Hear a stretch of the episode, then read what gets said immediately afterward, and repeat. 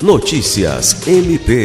O Ministério Público do Estado do Acre realizou na sexta-feira 6 a primeira reunião do projeto Diálogos com a Corregedoria, uma iniciativa destinada a criar um espaço de comunicação mais estreito entre os membros recentemente ingressados no MPAC e a Corregedoria Geral da instituição.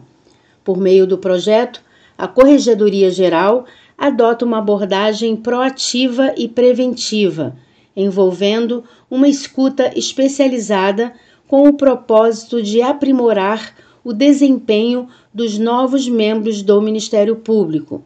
Entre os objetivos específicos do projeto estão o acompanhamento do processo de adaptação dos promotores de justiça às suas funções e a identificação preliminar de eventuais necessidades de intervenção correcional.